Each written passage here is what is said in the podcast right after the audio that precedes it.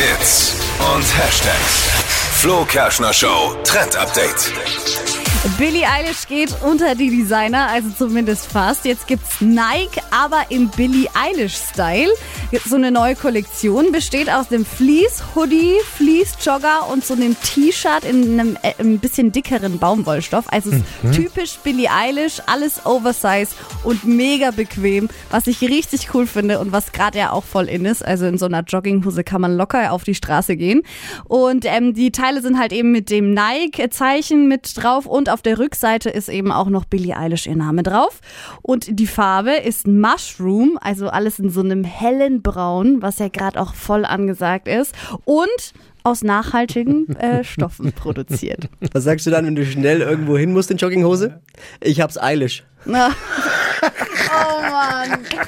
Entschuldigung, ich hab's eilish. Oh, sieht äh, richtig, richtig cool aus. Die heutige Episode wurde präsentiert von Obst Kraus. Ihr wünscht euch leckeres, frisches Obst an eurem Arbeitsplatz? Obst Kraus liefert in Nürnberg, Fürth und Erlangen. Obst-Kraus.de